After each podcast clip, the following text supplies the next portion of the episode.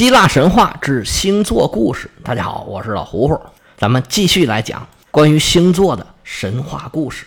上回咱们讲了水瓶座，我们捋着这个时间来，水瓶座后面第二个星座是双鱼座。二月十九号到三月二十号出生的属于双鱼座。双鱼座这故事就比较简单了，它有很多很多个版本，我就先讲一个流传的最广的。说是有一天呢，奥林匹斯山上的众神在河边是饮酒聚会。这河是什么河呢？有人说是尼罗河，有的说呢是幼发拉底河。总之就是一条河，大家是吃吃喝喝，谈笑风生，又是唱歌，又是奏乐。这气氛非常热闹。就在这时候啊，突然出现了一个大怪物，是希腊神话里面最厉害、最大的一个大怪物。这怪物的名字叫做提丰，又被译成提福俄斯。这怪物，法力无边，恐怖无比。他一出现，把所有的神仙全都给吓跑了。众神仙呢，没处躲藏，就变成了各种各样的动物。在众神仙里面，当然也包括这个美神阿弗洛狄特。本来这个美神呢，心情很好，早上一起来，盛装打扮，带着自己的小儿子俄洛斯，也就是那个小爱神，来参加聚会。聚会的过程中，当然很高兴了，唱歌跳舞，做游戏，有吃有喝，又聊天儿结果突然出现了提丰这个怪物，阿弗洛狄特惊慌失措，变成一条鱼，潜到了河里。暂时躲过了危险，阿弗洛狄特长出一口气，还在心有余悸之时，突然想起来：“哎呦，我的儿子呢？他这儿子光着屁股，还是个小瞎子，他也不知道什么情况，别再有什么危险吧。”吓得阿弗洛狄特赶紧回去找到自己的儿子小爱神厄洛斯，赶紧抱着孩子，再次变成鱼，跑到了水里边。这次啊，他为了怕跑丢。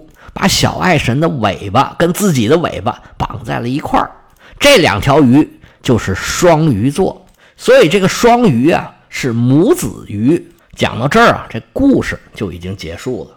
那咱们当然不能讲的这么简单，我们就这几个人物再多说几句。这里面主要有三个人物，是美神阿弗洛狄特，还有他的儿子小爱神厄洛斯，以及大怪物提丰。爱神咱就不说了。阿弗洛狄特，我以前讲了很多了，在我前面讲的希腊神话故事里面，阿弗洛狄特反反复复出现过很多次，还做专题讲过。你要有兴趣呢，可以把它翻出来看一看。在这儿呢，咱们讲一讲另外两个人物。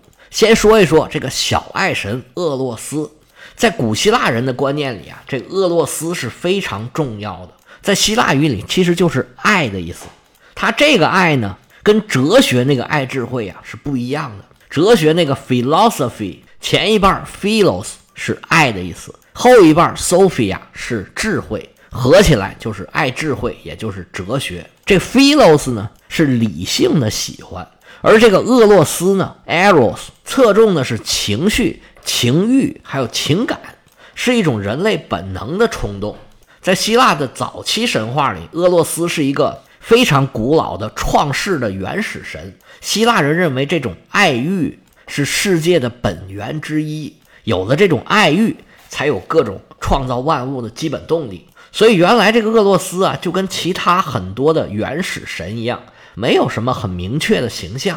不过随着社会的发展，原始的情绪啊，好像要得到控制了，他的形象就逐渐的变成了一个手里拿着弓箭，长着一对小翅膀。白白胖胖的光屁股小男孩的形象，还有的神话里边说啊，这俄罗斯特别喜欢打赌，把身上的衣服和他妈妈送给他的鸽子全都输给人家了。最后呢，他就跟人家赌眼睛，结果把眼睛最后也输了。那这个小爱神就变成了一个浑身不穿衣服还瞎眼的小男孩。有人就借此来说，这个爱情是盲目的，特别冲动，不计后果。在柏拉图的作品里面，多次提到了厄洛斯和阿弗洛狄特。他在《会饮篇》里借波萨尼亚斯的嘴说，阿弗洛狄特作为女神是有两个，一个呢肯定是年长些，她没有母亲，是乌拉诺斯的女儿，所以这个阿弗洛狄特是属天的；另一个比较年轻，是宙斯和狄俄的女儿，我们把它叫做属民的。所以两个阿弗洛狄特的伴侣肯定也有两个，一个叫做属天的俄罗斯，就是一个原始神；一个该叫属民的俄罗斯。这是古希腊对这些神的一些探讨。而这个属天的俄罗斯，它的功能呢，就逐渐被阿弗洛狄特给取代了。后来呢，就逐渐形成了我们认识的这种阿弗洛狄特的儿子是俄罗斯这么一个比较固定的认识。俄罗斯，咱们就讲到这儿。再讲一讲提丰。提丰是希腊神话里面最大、最可怕、法律最强的一个怪物。希腊神话里基本上所有的怪物都是他的孩子。提丰呢有几个关键词，首先第一个就是大，它有多大呢？在希腊神话里很多描述啊，就是它跟世界一边大。赫西俄德的神谱里边说，提丰是大地之母盖亚的儿子。生在奇里乞亚的山洞里。这奇里乞亚呢，在现在的土耳其小亚细亚半岛的西南部，地形很复杂，有很多山区，还有很多峡湾。这个地方啊，有很多山洞。到罗马的凯撒时期啊，是海盗最多的一个地方，因为山洞多嘛，这海盗钻进去就不好找了，衣服一换就是老百姓了。这个地方的海盗也让罗马人很头疼。后来庞培费了很大的力气。才把这些海盗都给剿灭了。但是罗马帝国的最强势的时期一过，这些海盗就又出来闹事儿了。所以奇里乞亚呀是一个不太好治理的地方。所以这个妖怪从这儿出来，可能也是古代人对这个地方的一种认识。神谱里说，他拥有百龙之首、漆黑之舌、喷火之目，身体比天还高，浑身覆盖羽毛，而且呢有一双翅膀。在书库里边说，他上半身是人形，腿以下呢就是巨蟒，身高比山还高，头顶呢顶着星星，一手能摸到极东，另一只手能摸到极西，那不就跟世界一边大了吗？总之啊，在古希腊的各种神话故事里边，古人就发挥想象，把各种他们自己特别害怕的东西都放在提丰的身上了。所以，关于提丰的第二个关键词。就是可怕，把各种各样可怕的东西都放在一个人身上，那能不可怕吗？第三个关键词呢，就是厉害。有很多古希腊的这个神话著作呀，都写了宙斯跟提丰的作战。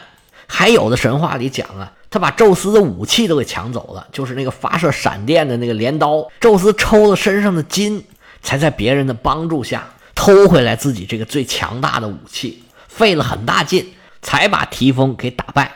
打败之后呢，宙斯就把提丰给囚禁起来了。有的神话说呢，是把提丰囚禁在地狱的大门；还有的说呢，是把他囚禁在了埃及和腓尼基边境上的一个叫做色伯尼斯湖的地方。不过，更多的是说把他囚禁在了西西里岛的埃特纳火山下边。他每次挣扎就带来了地震，而且他老在底下拱呢，就带来了火山喷发。那宙斯怎么办呢？他就派了自己的儿子赫菲斯托斯，就是工匠之神，在埃特纳火山上镇压，顺便呢就用那儿的那个火来打铁。希腊的大戏剧家埃斯库罗斯他就曾经预言说，提风的火气无法浇灭，有朝一日岩浆会汇聚成河，将整岛的土壤全都烧尽。这是古人对自然现象的一种解释吧。还有一种说法，我们现在讲的这个台风。据说是跟这个词儿有一点关系。有人说呢，我们这台风呢来源是台湾的台，但是也有人说呢，甚至台湾这个台都是因为刮风而得名的。以前有一种说法呀，叫风大而烈者为巨，又甚者为台。